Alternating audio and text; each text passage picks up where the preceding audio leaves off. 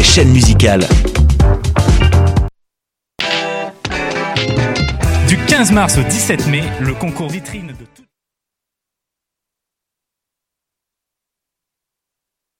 Indie Montréal présente les dimanches couvre-fun avec le soutien de la Sodec et en partenariat avec lepointdevente.com et choc.ca. Le nouveau rendez-vous hebdomadaire qui mettra en lumière la relève artistique québécoise. L'événement virtuel aura lieu du 7 mars au 4 avril 2021 à 20h avec Millimétrique, The Liquor Store, Elephant Stone, Titlen et Urban Science Brass Band plus Urban Science le Cypher. Des shows au concept singulier où vous pourrez découvrir les univers de chaque artiste. On a hâte. Infos et billets sur Francophonie.ca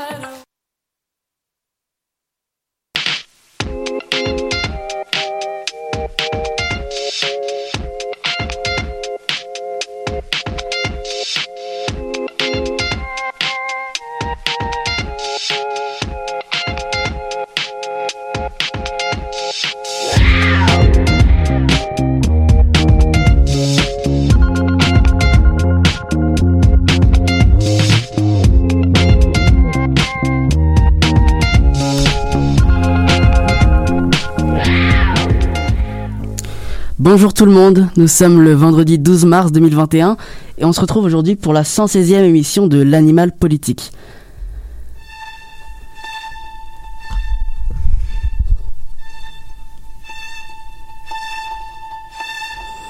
Un an, un an déjà, seulement un an. Il y a un an, l'Organisation mondiale de la santé décrétait que le monde, notre monde, le monde d'avant était en état de pandémie. À défaut de le réaliser, nous étions surtout en état de choc, encore loin d'imaginer où nous en serions aujourd'hui. De couvre-feu en confinement, de fermeture en réouverture, nous avons su nous adapter, nous réinventer. Qu'on soit jeune ou moins jeune, nous avons rebâti notre manière de travailler, de consommer, et nous avons redéfini nos relations sociales. Cette année, nous avons eu les carrés noirs pour les violences policières, les carrés bleus pour les Ouïghours, mais je retiens surtout les carrés gris des dizaines de caméras éteintes pendant les cours. Quelle est loin l'époque des carrés rouges Rien qu'au Québec, plus de 10 500 personnes ont perdu la, vie des suites de la Covid-19. Un décès sur deux est survenu au Québec. Ce ne sont pas que des chiffres. Hier, à la même heure, nous avons tenu une minute de silence pour les victimes de la Covid-19.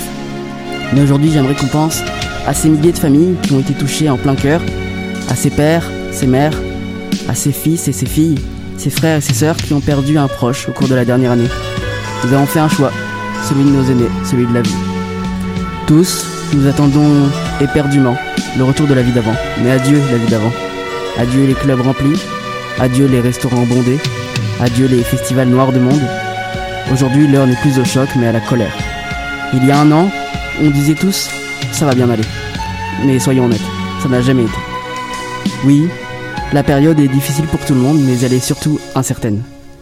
Et c'est ce que l'homme, avec un grand H, déteste.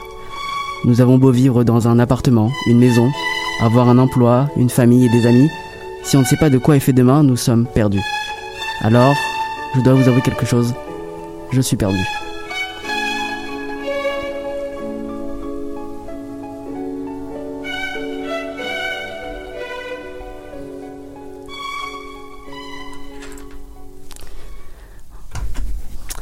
Après cette petite euh, touche euh, Un peu déprimante. déprimante, hein, mais c'est la triste réalité. Ouais.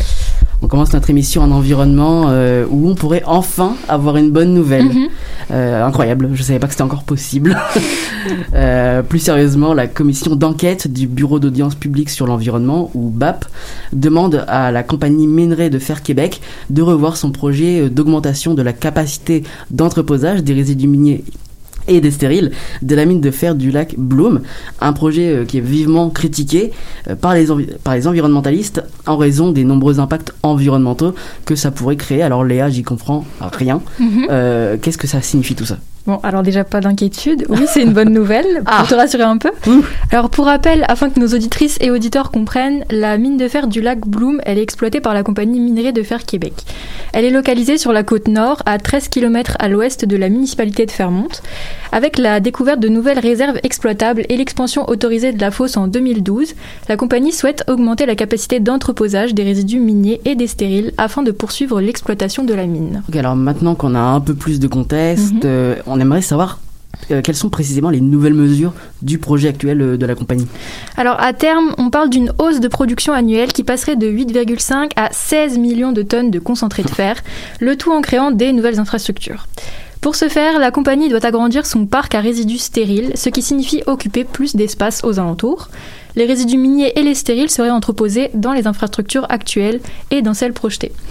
La construction de nouvelles digues et de nouveaux bassins serait également nécessaire afin de pouvoir contenir l'eau qui serait ensuite bah, traitée avant d'être rejetée dans le milieu récepteur.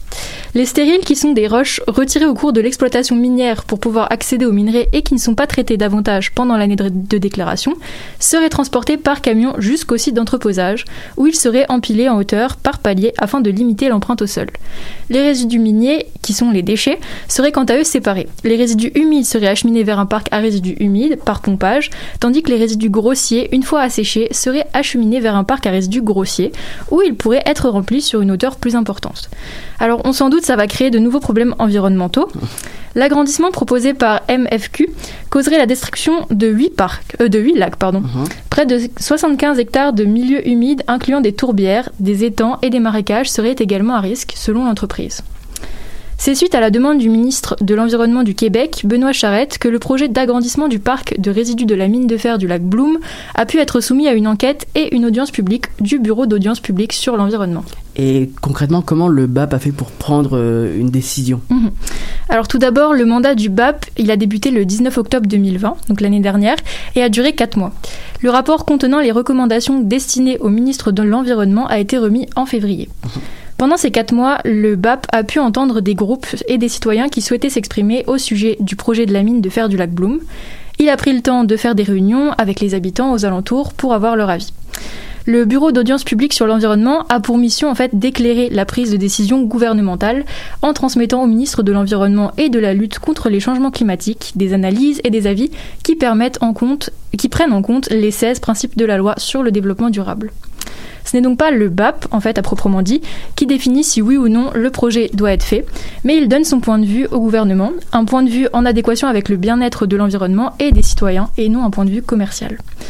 Plus généralement, pour réaliser sa mission, le BAP diffuse auprès des citoyens toute l'information pertinente disponible sur un projet ou sur une question qui lui soumet, que lui soumet le ministre, et prend en compte les préoccupations et les suggestions qui lui sont soumises.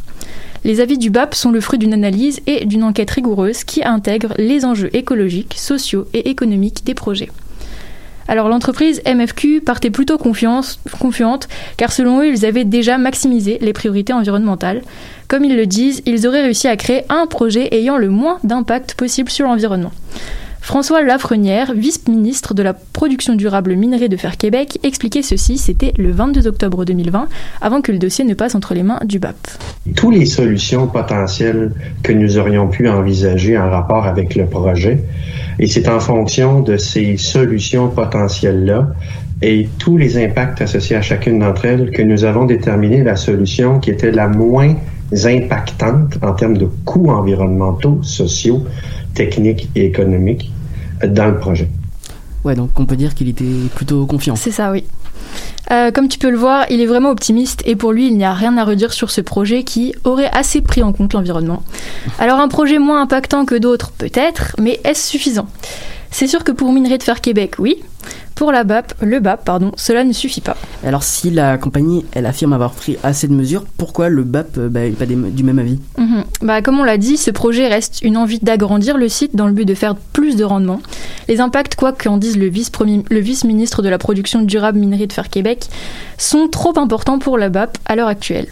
Le projet prête réellement à la controverse car comment se fier à une entreprise qui souhaite augmenter ses rendements en prétendant avoir énuméré toutes les possibilités et en ayant choisi la façon la plus respectueuse, soi-disant, vis-à-vis de l'environnement?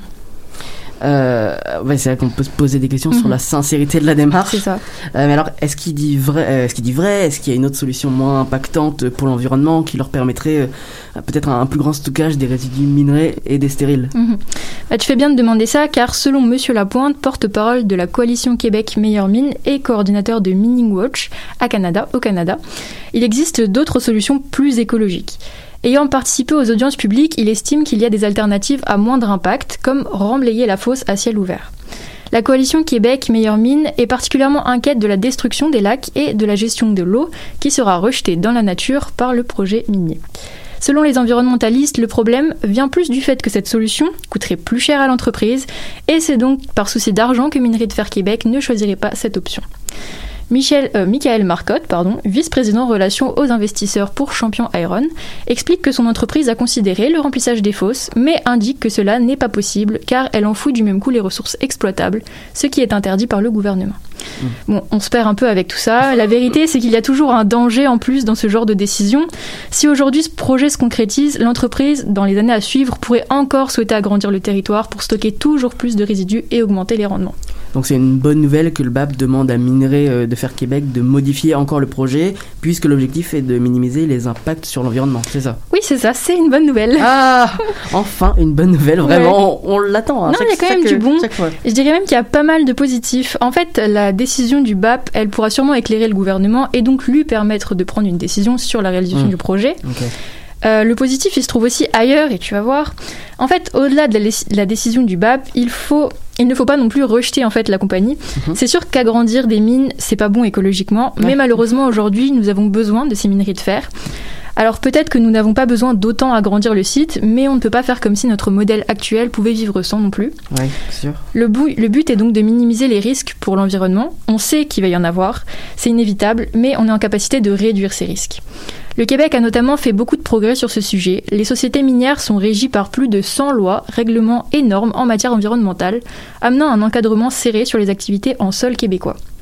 Au-delà de cet encadrement, l'environnement est au cœur des préoccupations de l'industrie minière québécoise qui mise sur l'innovation pour développer de nouvelles techniques d'exploration et d'exploitation des gisements qui permettent de limiter l'empreinte de ces activités sur le milieu, de l'ouverture à la mine, de la mine jusqu'à sa fermeture et à la restauration du site. Donc malgré tout, on avance doucement, mhm. mais on avance. On avance doucement, c'est ça. mais c'est évident qu'il est nécessaire d'aller encore plus loin, hein, tout en prenant en considération le fait que nos sociétés actuelles, elles fonctionnent d'une certaine façon, mhm. et que dire du jour au lendemain, stop, on arrête d'aller chercher des minerais, ce serait un petit peu utopiste et compliqué à imaginer. Alors euh, finalement, est-ce qu'on sait si le projet a été retenu ou pas encore? Justement, on attend la décision du gouvernement. La porte-parole de Julien, actuel ministre de l'Énergie et des Ressources naturelles du Québec, s'est exprimée je cite, On prend connaissance du rapport et l'évaluation environnementale se poursuit au ministère de l'Environnement et de la lutte contre les changements climatiques. Affaire à suivre, donc. Oui, affaire à suivre. Merci beaucoup, Léa. Comme tu disais, euh, le sujet de l'agrandissement euh, du site minier du lac Bloom ne date pas d'aujourd'hui. Non. Et c'est pas prêt de s'arrêter, hein, à mhm. t'écouter. Si une décision était prise, on compte sur toi pour nous, pour nous faire signe. Je serai là, pas de problème. on écoute tout de suite Languille de Oli Laroche.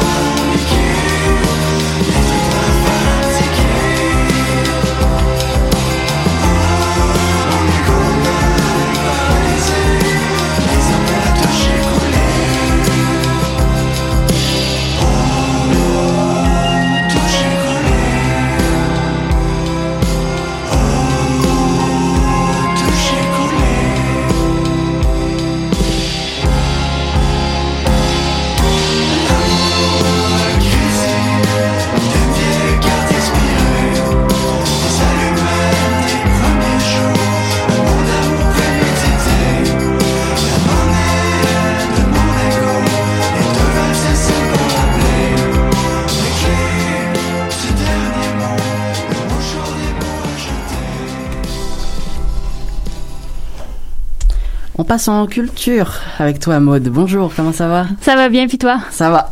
Alors, la culture québécoise passe par la littérature et par le patrimoine. L'ancienne Bibliothèque nationale Le Saint-Sulpice est inutilisée depuis 2005. Euh, certains voudraient bien qu'elle devienne une, la bibliothèque francophone de Montréal, afin d'y promouvoir les écrivains et écrivaines québécois. Maude, la question est simple. Qui sont ces personnes qui désirent un tel projet? C'est l'idée que chérissent Manon Massé et Ruba Gazal mhm. du Parti politique de Québec solidaire. Elles considèrent que la coalition Avenir Québec devrait mettre tous les moyens en place pour que la bibliothèque Saint-Sulpice devienne la référence en matière de littérature francophone à Montréal. Elles ont pris les devants en proposant ce projet puisque selon elles, Nathalie Roy, la ministre de la Culture et des Communications et ministre de la langue française, elle a tout un titre, hein, repousse trop à plus tard l'idée de trouver une vocation à cet endroit et elles ne veulent pas que cet établissement tombe à l'abandon. D'ailleurs, j'ai sollicité la ministre Nathalie Roy de la Coalition Avenir Québec ah. pour avoir son avis sur le projet, mais aucun retour ah, de réponse. Cet endroit offrirait, selon Madame Massé et Madame Gazal, une belle visibilité pour tous les auteurs et autrices québécois. L'idée est d'ailleurs inspirée de la Maison de la littérature à Québec. On peut écouter Madame Ruta, Ruba Gazal à propos du projet. Euh, de la Maison de la littérature à Québec. C'est la littérature au sens le plus large. Ça peut être de toutes sortes de, de, de, livres, euh, jeunesse, bande dessinée, etc., euh, livres numériques, tout ce qui est en lien avec le monde du livre. Il pourrait avoir, euh, il peut avoir des, des, spectacles littéraires, des rencontres d'auteurs. Donc c'est québécois, mais aussi ouvert, euh, ouvert au monde, ouvert à l'international, comme notre littérature l'a toujours été.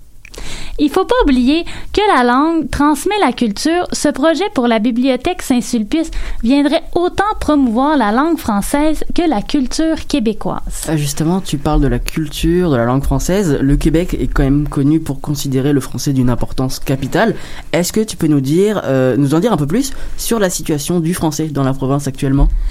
Bien, en fait, le français est en danger au Québec et plus particulièrement à Montréal selon plusieurs spécialistes. Ah.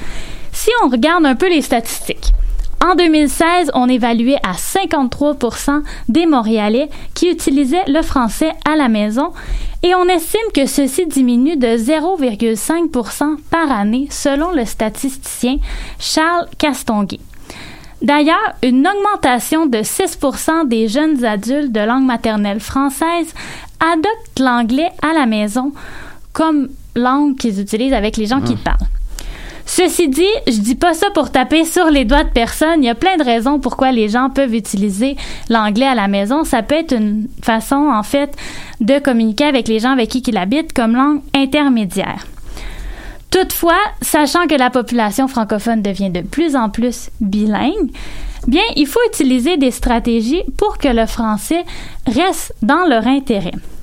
Et une bibliothèque, quoi de mieux pour promouvoir les écrivains et les écrivaines de la francophonie québécoise?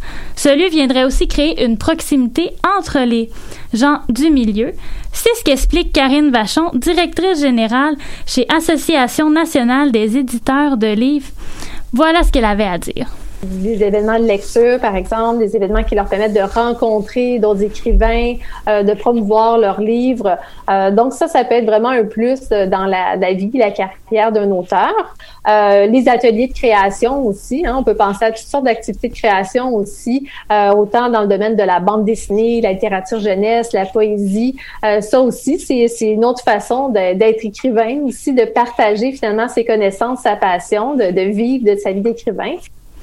La pandémie ferait d'ailleurs en sorte que de plus en plus de personnes se sont mis à la lecture, ce qui ferait un bon moment pour mettre en place cette bibliothèque. Oui, donc c'est peut-être le seul point positif pendant cette période, hein, on va dire. Euh, est-ce que cette bibliothèque a déjà une importance pour la francophonie québécoise? Ben, elle a joué un rôle pour les Québécois francophones depuis plusieurs années. Hum. Tout d'abord, pourquoi le nom Saint-Sulpice? Ben, ce nom vient des frères Saint-Sulpice qui avaient pour mission d'éduquer la population et ils avaient une collection de livres. À la fin du régime français, on estime qu'ils avaient environ 5000 livres dans leur bibliothèque. Et ces livres-là venaient du Québec et de l'Europe. Mais c'était leur répertoire personnel. Mhm. Il va falloir attendre en 1915, après la construction de la bibliothèque Saint-Sulpice, pour que ces livres deviennent accessibles à tous. Elle a d'ailleurs été construite entre 1912 et 1914 par l'architecte Eugène Payette. C'est un endroit qui est vraiment magnifique, de style beaux-arts, et d'ailleurs depuis 1988, l'immeuble est considéré comme faisant partie du patrimoine québécois, ce qui fait en sorte qu'il est maintenant protégé. La bibliothèque fait partie des premières bibliothèques francophones au Québec, d'où son importance pour la francophonie. Madame Gazal m'a d'ailleurs partagé un petit fait intéressant sur cette bibliothèque-là. De la façon dont elle est construite, c'est les bibliothèques qui tiennent l'architecture la, la charpente de la bibliothèque. Donc, Madame Massé et Madame Gazal se disent qu'on doit lui redonner sa mission d'origine. Ah, c'est fou. Mais en même temps, est-ce que le gouvernement a réellement envie de transformer cet établissement? Ben, malgré le fait que ce soit euh, un endroit protégé et empreint d'histoire, on peut constater que le premier, mi- les premiers ministres n'en veulent pas vraiment de ce bâtiment. En 2015, la presse a révélé que le gouvernement libéral de Philippe Couillard avait essayé de vendre l'établissement au privé. Et ensuite, ce fut le gouvernement Legault de mettre fin au projet d'un laboratoire techno pour adolescents. Donc, définitivement, ça va pas très bien pour cet établissement. La seule certitude qu'on a présentement, c'est que le bâtiment est inutilisé depuis 15 ans et qu'il commence à être drôlement en ruine. En plus, il coûte cher aux Québécois. En 2015, la ministre de la Culture du Québec, Mme Hélène David, expliquait au Huffington Post que le bâtiment coûtait 400 000 euh, par année en entretien et en chauffage. Et ça, ça n'empêche pas quand même qu'il continue à se détériorer Ouais. quand même. Le coût du projet du repère littéraire francophone reste inconnu. Par contre, la ministre Gazal explique que plus on attend, plus qu'il sera coûteux de ré- restaurer, De restaurer, le bâtiment. Et le projet d'une bibliothèque est peut-être la lueur d'espoir pour ce patrimoine architectural et culturel québécois qui a toujours eu comme vocation de promouvoir la littérature francophone à Montréal. Vive la francophonie. Merci beaucoup Maud. hein. Le projet traîne quand même depuis des années euh, quand on t'entend. Mais c'est quand même euh, vraiment cool de voir des initiatives comme celle-là. hein. On espère que ça aboutira un jour à quelque chose peut-être. On verra bien. On te retrouve dans deux semaines pour une nouvelle chronique culture. Tout de suite c'est Sex Machine de Gab Paquet.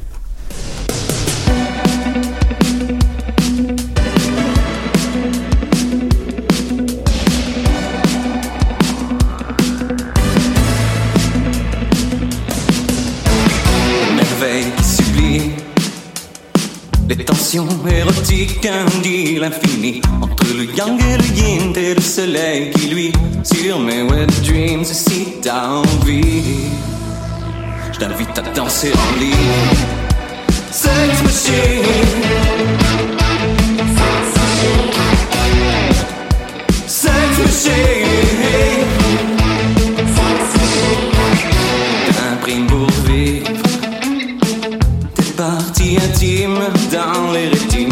fais briller le bling bling dans les films où tu te shampouines. En string platine, sex machine.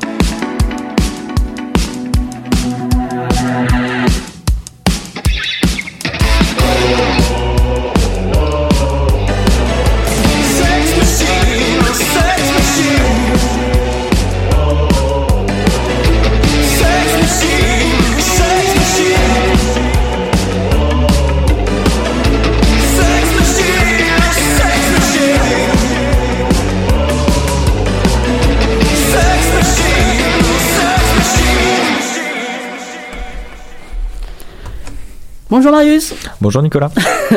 On passe en international. Alors aujourd'hui, tu nous parles des tensions qui sévissent au Sénégal entre le gouvernement et son opposition. Depuis un peu plus d'une semaine, dans ce pays de l'ouest de l'Afrique, qui recense quelques 16 millions d'habitants, on assiste à des affrontements entre manifestants et police, des pillages et même des magasins saccagés. Mhm. Plusieurs personnes ont malheureusement trouvé la mort. Alors Marius, qu'est-ce qui est à l'origine de ces événements? Oui, bonjour Nicolas. Euh, ces événements, ils ont débuté le 3 mars avec l'arrestation d'Ousmane Sonko. Qui c'est Monsieur Sonko? Euh, Je vais y répondre tout de suite. C'est celui qui est arrivé troisième à la présidentielle de 2019 et aujourd'hui, il est pressenti comme un des principaux concurrents du président Macky Sall à l'élection de 2024. Il a donc été arrêté le 3 mars pour trouble à l'ordre public. Il est aussi important de mentionner que cet homme-là, il est visé par une plainte pour viol déposée par l'employé euh, d'un salon de beauté dans lequel il dit qu'il allait se faire masser pour des douleurs au dos. D'après l'agence France Presse, euh, Ousmane Sonko est reconnu comme une personnalité au profil anti-système au Sénégal. Face aux accusations qui sont portées contre lui, il crie au complot et accuse le président Sall de vouloir l'écarter de la prochaine présidentielle. Ce dernier, donc euh, le, le président Macky Sall, a réfuté fin février. Euh, mais depuis, euh, puis là, ça bouge pas mal au Sénégal. Il a gardé le silence sur cette affaire de viol faisant face aux pressions des manifestants. Alors justement, tu nous as dit que le 3 mars, euh, Ousmane Sonko avait été arrêté et là, le peuple s'est soulevé. C'est ce qui a semé le chaos dans les rues. C'est un peu ça, oui. euh, le, le 3 mars, alors qu'il se rend au tribunal pour faire face aux accusations pour viol qui sont portées contre lui, il y a tout un cortège de manifestants qui accompagnent sa voiture. C'est à ce moment-là qu'il est arrêté pour trouble à l'ordre public. Et c'est de là qu'ont commencé trois jours de protestation entre jeunes et forces de l'ordre dans différentes villes du pays, euh, alors que le Sénégal, euh, d'ordinaire, c'est considéré comme un îlot de stabilité politique. Mm. On a pu voir euh, pas mal de choses, des magasins pillés, euh, de nombreux actes de vandalisme et même des événements tragiques, comme la mort d'un collégien samedi à Diaobé, dans le sud du Sénégal. Le nombre de morts dans les manifestations s'élève à 5 personnes, voire même 11 selon euh, le collectif de contestation, mais ces données sont difficilement vérifiables d'après l'AFP. On espère qu'il n'y en aura pas plus et que voilà, ça se passera bien pour la suite en tout cas. Exactement. Ce soulèvement du peuple sénégalais, il est inédit, on peut le dire. Euh, Est-ce qu'il y a d'autres facteurs qui rentrent en compte euh, dans cette explosion de la colère? Alors évidemment, le contexte, euh, il est particulier avec la pandémie. Euh, de nombreuses personnes ont perdu leur emploi euh, et il y a une hausse de, de la précarité. Pour de nombreux Sénégalais, cette arrestation de M. Sonko a porté à son comble l'exaspération accumulée par la dégradation, au moins depuis le début de la pandémie de Covid-19 en 2020. Euh, et donc la, dégradation des conditions de, de vie dans un pays déjà pauvre. Mhm. Il y a aussi euh, la politique autoritaire du président qui est remise en cause par ces manifestations. Pardon, le mouvement de défense de la démocratie, euh, qu'on voit aussi sous le nom de M2D, créé après l'arrestation de M. Sonko et comprenant son parti, des partis d'opposition et des organisations contestataires, réclame, je cite, la libération immédiate de tous les prisonniers politiques illéga- ill- illégalement et arbitrairement détenus. Désolé, j'ai un peu de mal avec la prononciation ce matin.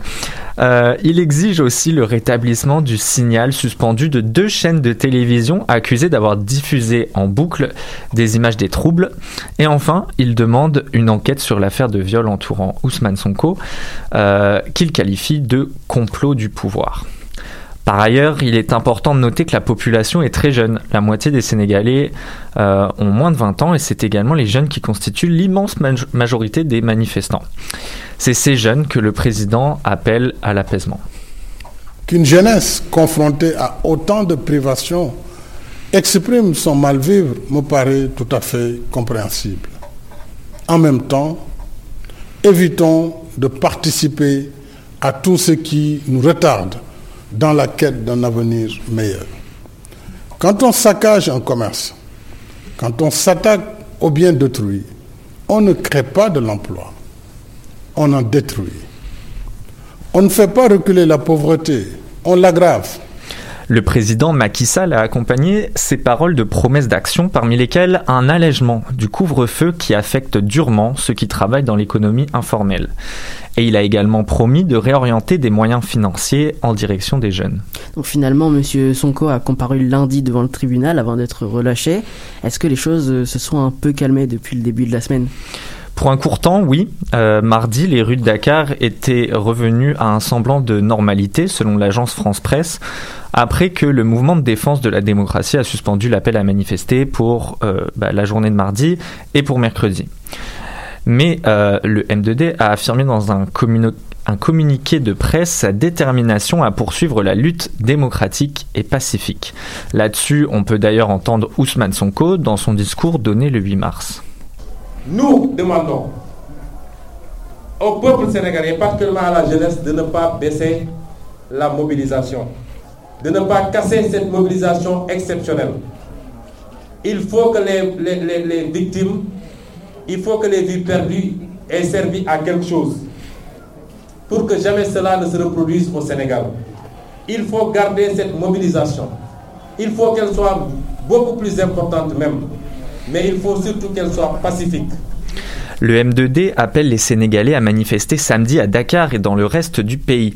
Le mouvement a aussi euh, organisé une journée de deuil national ce vendredi en hommage aux personnes tuées dans les troubles et il invite les Sénégalais à s'habiller en blanc et à, accrocher des tissus blancs à la façade de leur maison et leur voiture.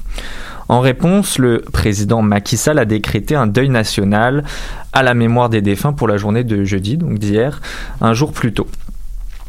Du côté de l'international, les ambassades de l'Union européenne et de ses États membres, mais aussi des États-Unis, du Royaume-Uni, du Canada, de la Suisse, du Japon et de la Corée du Sud ont appelé, je cite, à une restauration pacifique, du calme et du dialogue. Les États d'Afrique de l'Ouest ont exhorté eux aussi au calme et à la retenue.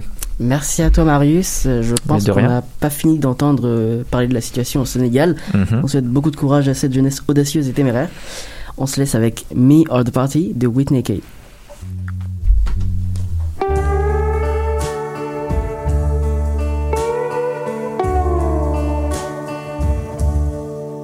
Tell me who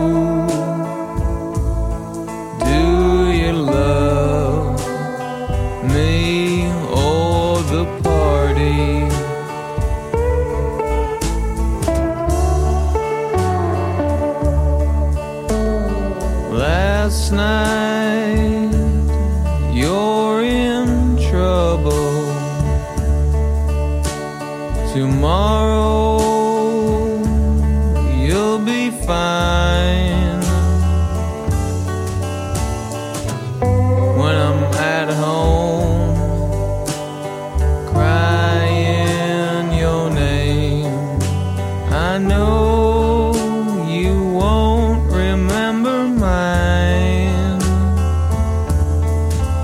Tell me who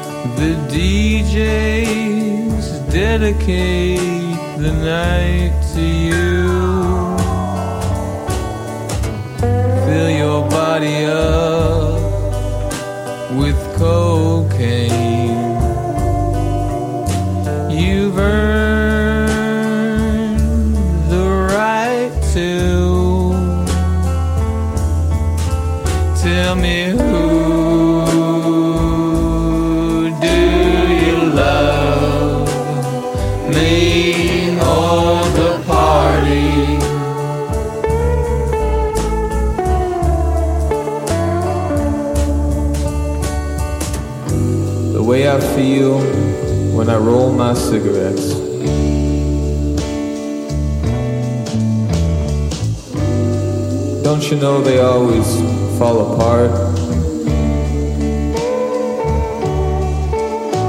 And the way I am when I'm standing in line and I see you ride on by. Honey, don't leave me in the dark. Tell me who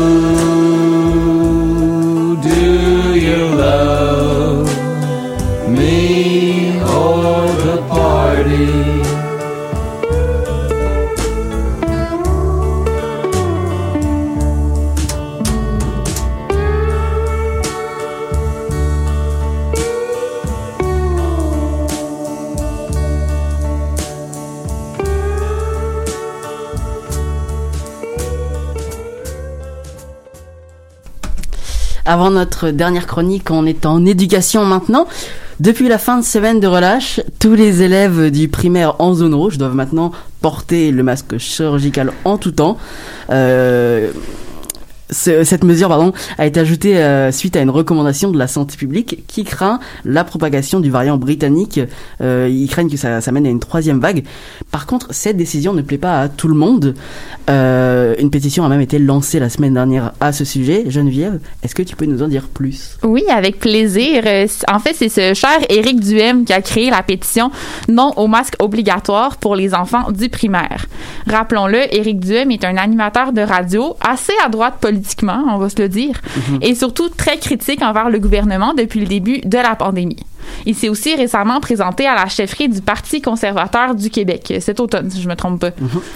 Duhem est au front des contestations sur le port du masque dans la population depuis que le gouvernement l'exige dans les espaces publics euh, juillet dernier. Dans sa, dans sa pétition, il revendique le port du masque dans les écoles primaires, c'est ça. Euh, les signataires de cette pétition dénoncent cette mesure et, je cite, inhumaine et dommageable. Il demande au gouvernement de François Legault de laisser les enfants tranquilles et propose aux parents signataires qu'ils peuvent de garder leurs enfants à la maison le temps que cette mesure va durer. La dernière fois que j'ai regardé, la pétition avait recueilli quand même 40 864 signatures. Ok, ouais, c'est c'est quand même pas mal. Euh, et la pétition, justement, elle se base sur euh, quels euh, arguments? Ben, il y a plusieurs arguments contre le masque obligatoire pour les enfants du primaire sur le site de Monsieur Duhem. Par contre, il y a quelques arguments qui sont assez douteux. Fait qu'on on va faire le tour ensemble. on va vérifier la véracité de, de ce qui est dit. On t'écoute. Sur son site web, il plaide, que, il plaide que la mesure n'est pas nécessaire parce que le nombre de cas diminue et que la menace des nouveaux variants s'atténue. Pourtant, on sait que plusieurs écoles avaient dû fermer leurs portes juste avant la semaine de relâche. Je vous en avais parlé justement euh, avant la relâche, parce qu'il y avait des cas de variants à l'intérieur des écoles. La directrice régionale de la santé publique de Montréal et Dr Mylène Drouin rapportait ce mercredi que les variants représentent 20% des nouveaux cas présentement à Montréal. Avant la relâche, c'était 12% Fait qu'il y a quand même une bonne augmentation Ouais. en trois semaines. La docteure Drouin s'inquiète que le variant britannique, qui est dominant, devienne la souche prioritaire vers la fin du mois de mars ou au début du mois d'avril. Reste que c'est vrai qu'on a vu une certaine stabilisation du nombre de cas en général depuis quelques semaines. Euh, le directeur national, de la santé publique du Québec, le docteur Horacio Arruda, a toutefois averti qu'il voyait une augmentation dans les dans les écoles primaires. Il s'agit donc d'une mesure qui est nécessaire pour éviter de fermer les écoles pour de bon. Passons au prochain argument. Éric Duhem mentionne que les élèves souffrent des mesures sanitaires parce qu'elles créent un manque de socialisation et qu'elles haussent l'échec scolaire des jeunes. Je lui concède quand même que le, le manque de socialisation affecte pas mal tout le monde, surtout les jeunes, pour qui les relations sociales sont particulièrement importantes. Oui. Par contre, je comprends pas en quoi le masque va nuire à leur socialisation. Je veux dire, il permet aux enfants d'aller en classe, de voir leurs collègues de classe en respectant les consignes de la santé publique.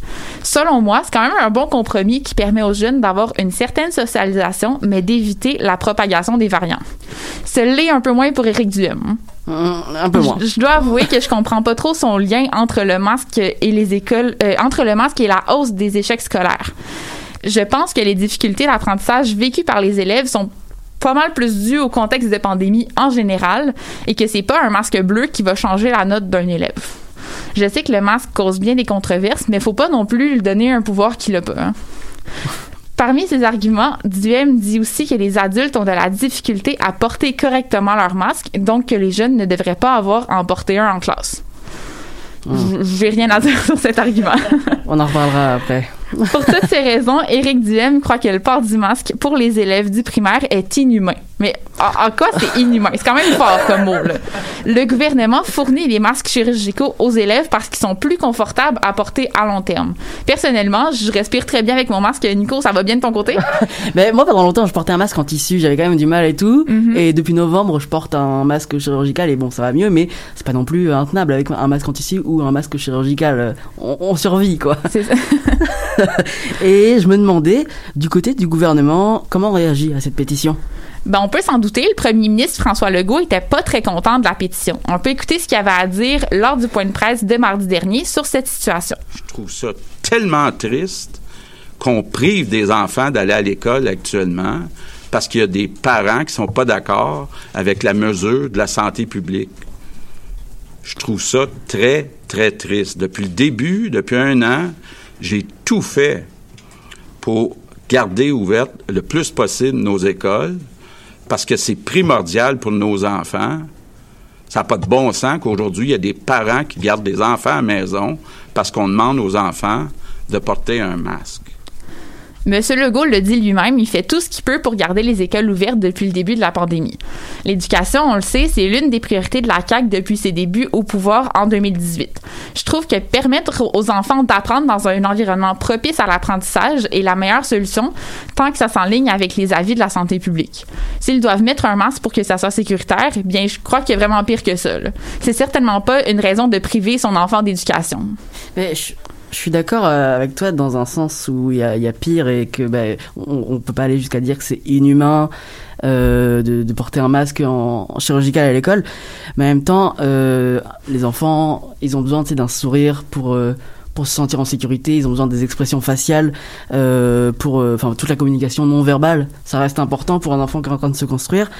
Et euh, je pense pas qu'un regard un regard soit suffisant, tu sais pour transmettre une émotion ou parce que ça participe à l'éducation, je Mhm. pense. Et à long terme, ça peut être un frein au bon développement de l'enfant.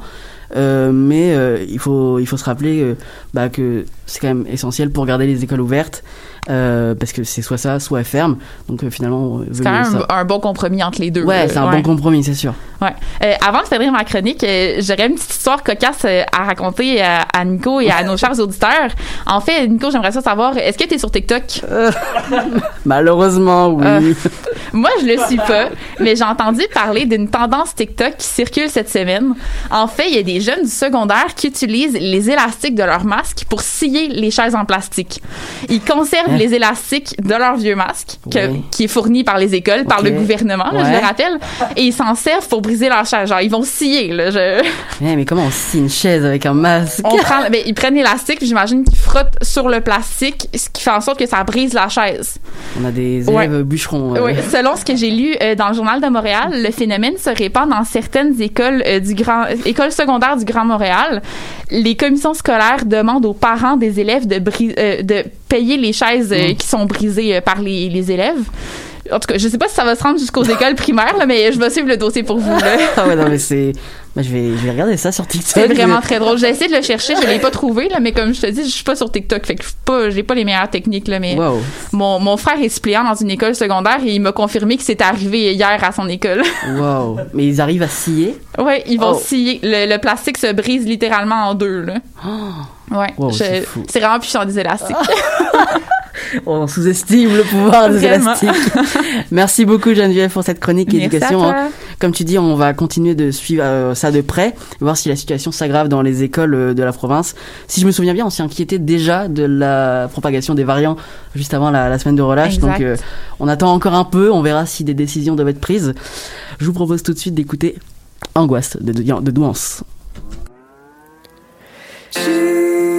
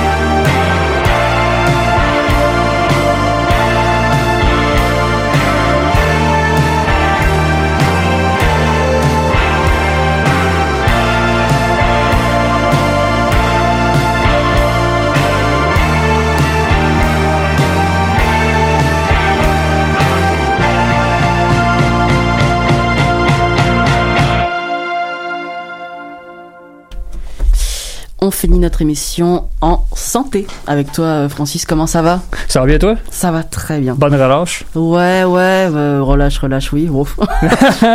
J'avais dit que je dormirais. euh, J'ai tout fait sauf dormir. en ce moment, la Russie cherche activement à discréditer les vaccins produits par les pays occidentaux, euh, selon un porte-parole de Global Engagement Center. T'as vu mon accent Ouais, très Incroyable. fort. Ouais, c'était très bien dit. Un organe affilié au département des- euh, d'État des États-Unis qui surveille euh, justement les efforts de désinformation à travers le monde. Alors euh, Francis, on sait que le recours à la désinformation n'est pas une première pour les autorités russes, on n'apprend rien. Alors est-ce, est-ce qui peut expliquer l'accélération relevée par le GIEC Bon, là, je vais, pl- euh, je vais plugger une autre euh, organisation. Vas-y. Si ça dérange pas. Il va, il va- y avoir beaucoup de noms dans ma chronique, d'organisations politiques. et on va essayer de suivre. là. Si t'as des questions, n'hésite pas. Euh, selon une autre organisation, justement, basée aux États-Unis, qui s'appelle l'Alliance for Securing Democracy. Ah, un bel accent. Ah, ouais, merci, merci. Je l'ai travaillé. Donc l'ASD. La- la- ouais, je vais dire ça la prochaine fois. Mhm. L'ASD, serait, ce serait la volonté de, de dominer les marchés mondiaux des vaccins qui motiverait les autorités russes à jeter le discrédit sur les vaccins rivaux. Pour l'info, l'Alliance euh, ça vise à protéger les démocraties des régimes autoritaires cherchant à éroder ses fondements, ni plus ni moins. C'est quand même une grosse mission. Rien que ça. L'Alliance a analysé des contenus de milliers de comptes Twitter entre novembre 2020 et février 2021 et a identifié trois pays qui s'acharnent particulièrement sur les vaccins Pfizer. It's coming back. Coming back. euh, ça fait longtemps, ça fait deux semaines, je l'ai pas dit. OK. Moderna et AstraZeneca. Surprise! Euh, il s'agit des trois mousquetaires du monde libre, c'est-à-dire la Russie, l'Iran et la Chine. C'est pas surprenant là-dessus. C'est malheureusement le vaccin de Pfizer, mon préféré, qui Yeah. accuse le plus de coups. Il a été plus cible, il a été plus ciblé que les vaccins de Moderna et AstraZeneca combinés. La raison de ce ciblage n'est pas encore claire, mais les chercheurs de l'ASD proposent trois explications. Premièrement, c'est le premier vaccin à avoir été approuvé et donc perçu comme le plus grand compétiteur à Sputnik V, le vaccin russe. Ensuite, les interrogations sur de possibles effets secondaires indésirables comme la paralysie de Bell, qui est une paralysie temporaire partielle du visage. Oui, c'est terrifiant, c'est aussi terrifiant que ça sonne, c'est horrible. Mais heureusement, c'est bénin, ça ne dure pas longtemps. Puis, euh, et puis la troisième raison, c'est que Pfizer, c'est tout simplement euh, un des plus gros joueurs euh, de l'industrie pharmaceutique. hein. Donc, ça, ça, évidemment, ça le nourrit un discours anti-Big Pharma. Ouais. Je sais pas si tu connais ce terme-là. Big Ouais, Pharma, ouais. c'est comme les, Mais les gros ça, groupes. euh, les gros groupes là, qui contrôlent le monde et blablabla. et voilà, c'est ça. Et la 5G et tout ça. C'est ça. Ah. T'auras l'occasion de faire On va embarquer là-dessus tantôt. Ouais, que. On regarde ça pour tantôt. On- J'embarque là-dessus. Regarde ça de côté. Des 50 tweets ou gazouillis concernant euh, Pfizer les plus retweetés par les médias financés par l'État russe, 43 faisaient mention d'effets secondaires néfastes, de décès ou d'informations négatives sur la compagnie elle-même. C'est, donc c'est 86% qui, qui cherchaient à discréditer. C'est quand même beaucoup. C'est énorme. Des 209 tweets de comptes russes, chinois, iraniens qui concernent Pfizer et contiennent les mots, euh, là c'est en anglais, mais je les ai traduits, euh, décédé, euh, décès ou euh, mort. 111 provenaient de comptes russes. Fait que ça, ça illustre le- l'effort russe qui est, particulier, qui est particulier face aux deux autres mousquetaires. Un fait cocasse. L'État russe se plaint d'une couverture médiatique biaisée de la part des médias internationaux comme Radio Free Europe, qui est financé par les Américains pour euh, couvrir euh, les événements à l'international pour un public américain. D'accord. Depuis la Deuxième Guerre mondiale. Depuis ce temps-là, c'était euh, justement. Oh, petite rubrique, OK, historique. vu qu'on aime, on aime l'histoire. Est-ce qu'on aime l'histoire? T'aimes ça? Vas-y. Ok, Radio Free Europe, dans le fond, ça servait à euh, contrer la propagande nazie, dans le fond. C'est ça, gros. Fait ça, ça s'appelle Radio Free Europe. Il y a Free puis Europe. c'est- On Fait est que- free pour faire beau. C'est ça, exactement. Bon, puis là, je disais quoi avec ça? Oui, c'est ça. avec ma petite rubrique historique, oui.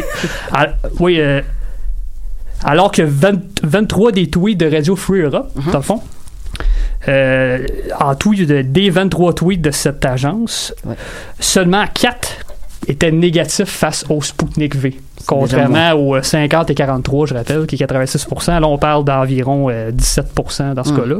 Donc, tu sais, euh, couverture biaisée, plus ou moins. Ouais. Dans ce cas-là. Du coup, Twitter semble être un outil quand même privilégié par les autorités russes pour faire valoir euh, leurs intérêts, mais elles doivent avoir d'autres cordes à leur arc, j'imagine.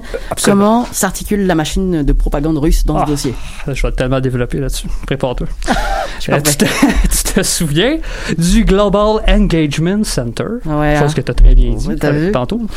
Ceux qui avaient fait état de cette propagande en premier lieu, Mm-hmm. ils ont affirmé avoir identifié quatre plateformes médiatiques financées par euh, l'État russe ou autre organe obscur russe, euh, le KGB qui n'existe plus ou de quoi comme ça. C'est Mhm. très tentaculaire, Ouais. peu importe.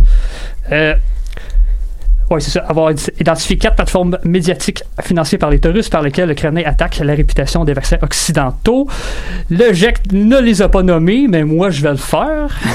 Il s'agit des euh, publications, juste pour la curiosité, si les auditeurs veulent aller, euh, hein. Ouais, exactement, juste pour dénoncer la désinformation. Mhm. Il s'agit de New Eastern Outlook, Our Oriental Review, Newsfront et Rebel Insight, tous des noms euh, qui inspirent un révisionnisme médiatique et une rébellion contre les médias dits euh, mainstream de masse. Et confiance. Je dis euh, révisionniste parce que tu sais, c'est- ils se présentent comme euh, nous sommes l'alternative aux nouvelles de l'Occident. Ah, c'est un peu ça que je veux dire par révisionnisme médiatique. J'ai ouvert euh, New euh, Eastern Outlook, c'est celui qui m'intéressait le plus euh, pour Mhm. le fun, voir de, de quoi ça avait l'air, comment, comment ça s'articule justement cette machine-là. Mhm. J'ai j'ai ouvert ça par curiosité j'ai cliqué sur un article au hasard, euh, tu sais, un des premiers que, j'ai vu. quoi? euh, et ça a donné que ça a donné que c'était un article qui parlait de de la fin de l'homme. Ça se présentait comme une nouvelle, mais parlait de la, ça, ça parlait de la fin de l'homme bientôt. Avec une image, là, il y avait une tête de vache, là, mais un squelette, c'était super obscur, super glauque. Et, euh, T'es la- sur le dark web. Ouais, pour vrai, oui. C'est, je sais pas, je sais pas comment que j'ai été autorisé à aller là-dessus. Tant mieux. Parce que moi, pour, moi, pour ma recherche, ça m'aide. Puis euh, la première phrase de l'article était Ce n'est pas un secret que Bill Gates est un partisan de l'eugénisme. Déjà là, on entre dans le conspirationnisme pur et dur, à peine une phrase dans l'article. Est-ce que tu sais c'est quoi l'eugénisme? Euh, du tout. Ça, je, suis là pour ça. On a le temps, anyway. On a le temps, je suis là pour ça. L'eugénisme, dans le fond, c'est euh, une espèce de volonté de réduire la population humaine, dans le fond. D'accord, ok. euh, pour euh, mieux la contrôler ou peu importe. Garder l'essentiel euh, de la population. Exactement. C'est ça, en gros. C'est garder le meilleur. c'est- Ouais. Une théorie qui est apparue des années 1900 pour justement comme ah, il faut garder le meilleur de l'humanité. Ouais. euh, faut, euh, il faut il, il- il faut garder le meilleur, qu'on soit le moins possible, qu'on soit le, le- le meilleur de l'humanité en gros. Fait que c'est horrible, là, assez, assez horrible l'eugénisme. Puis euh, ça, à peine, à peine une phrase, on est déjà dans le gros euh, conspirationnisme. Par, la- par le même auteur, ensuite, je me suis dit, cet auteur-là est super intéressant, je vais continuer à lire. un article sur les supposées fraudes électorales aux États-Unis, il a dit, je cite, j'ouvre les guillemets, le Deep State a délibérément remplacé Trump par Biden dans le but que ce dernier obéisse au doigt et à l'œil à Bill Gates. Est-ce que tu sais c'est quoi le Deep State? Ouais, l'état profond. Et ça, tu qui joue l'espèce de le gouvernement. monde. Exactement. Le gouvernement dans le gouvernement qui a réagi contre Trump. Et là, da- dès là, encore dans, le, dans la, son deuxième article, on est encore dans la grosse propagande. Mhm. Et euh, puis je me demande justement pourquoi c'est encore Bill Gates vu comme le grand Manitou des, des complotistes? Comme tu vois, les deux articles, c'est encore Bill Gates, euh, oui. Puis pourtant, c'est- Jeff Bezos maintenant, l'homme le plus riche du monde. Ça fait Mhm. 20 ans que c'est plus Bill Gates. Juste, ju- juste pour dire, c'est. euh, puis euh, tout ça pour dire, finalement, pour tu c'est une attaque envers les institutions démocratiques. Pour, euh, ils, ils veulent en gros euh, instaurer euh, la zizanie parmi les, les, les civilisations occidentales pour ensuite pointer du doigt, regardez comment que les démocraties se battent et tout, et, vivent le total, et vivent le totalitarisme. Notons que ces plateformes sont bannies de Facebook et Twitter. Seul média social occidental qui ne l'a pas banni, c'est Gab, reconnu pour être un lieu de rencontre de l'extrême droite américaine. Conspirationnisme, hasard absolument pas. Euh, ouais, ok, donc c'est tout un écosystème là en fait que tu décris. Du coup, est-ce que tu sais comment les autorités russes ont réagi à ces accusations? Oui, euh, ils ils ont réagi très brièvement. Euh, le porte-parole du Kremlin, euh, Mhm. Dmitry Peskov, a bien sûr nié que l'État cherchait à discréditer les vaccins occidentaux. Il a affirmé que les États-Unis voyaient un complot russe là où il y a seulement un sain débat international sur les vaccins. Rien que ça. ouais. Wow, merci, monsieur. Peace and love. Euh, le GIEC a toutefois affirmé que les quatre plateformes que j'ai mentionnées plus tôt étaient, évidemment, comme j'ai dit, toutes financées administrées par les services de renseignement malgré leur déni et servaient à manipuler l'opinion publique à l'international. L'organe du département d'État n'a pas offert de preuves de ces allégations, mais a assuré qu'il s'agissait euh, d'un travail fait avec, euh, en coopération avec d'autres agences sans, sans euh, préciser lesquelles. New Stern Outlook et Oriental Review se présentent tous les deux comme des magazines académiques. L'auteur c'est que je- dont, euh, qui parlait de Bill Gates justement, dont j'ai eu des extraits d'articles, est supposément diplômé de l'université Princeton en sciences politiques. Ça, c'est douteux. C'est douteux. oui, c'est très en douteux. effet. Euh, grosse université de l'Ivy League, là, non, c'est douteux. Au final, si ces plateformes sont plutôt obscures et ne rejoignent pas une grande audience, leurs contenus peuvent être repris par des plus grands médias, par exemple Russia Today, un média russe euh, disposant d'un compte Twitter avec quelques millions d'abonnés et qui est aussi contrôlé par l'État russe. Donc ça peut faire quand même des Russia dégâts. Today est quand même euh, douteux. Ouais. Mais bon, merci beaucoup Francis. euh, c'était c'était mon petit avis. Merci beaucoup Francis pour cette chronique santé, hein, toujours aussi, comment dire, toujours aussi joyeuse et optimiste. J'ai Ah, envie de dire. hein. tout. On continue sur cette lancée. Euh, je pense que ça qualifie bien la situation, joyeux, optimiste. Ouais, hein. ça- je, dirais qu'un ton joyeux optimiste. Ouais. C'est ainsi que se termine notre 116e émission de l'Animal Politique. Un grand merci à toute l'équipe du jour, Léa Corsini, Maud Ravenel, Marie Gelner, Geneviève Abran et Francis Auclair. Merci également à Manon Touffet en régie. C'était Nicolas Fivel. On se donne rendez-vous vendredi, prochain- vendredi prochain, même lieu, même heure. Bonne semaine. Bonne semaine.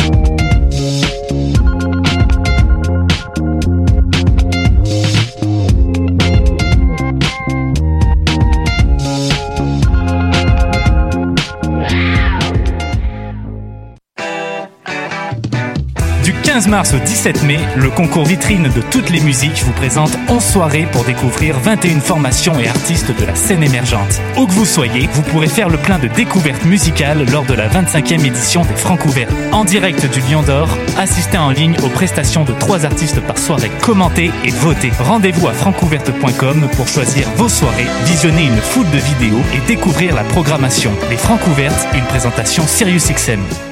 Eh, vous saviez que choc.ca ce n'est pas que du podcast C'est aussi 5 chaînes musicales 24 heures sur 24 pour vous accompagner partout.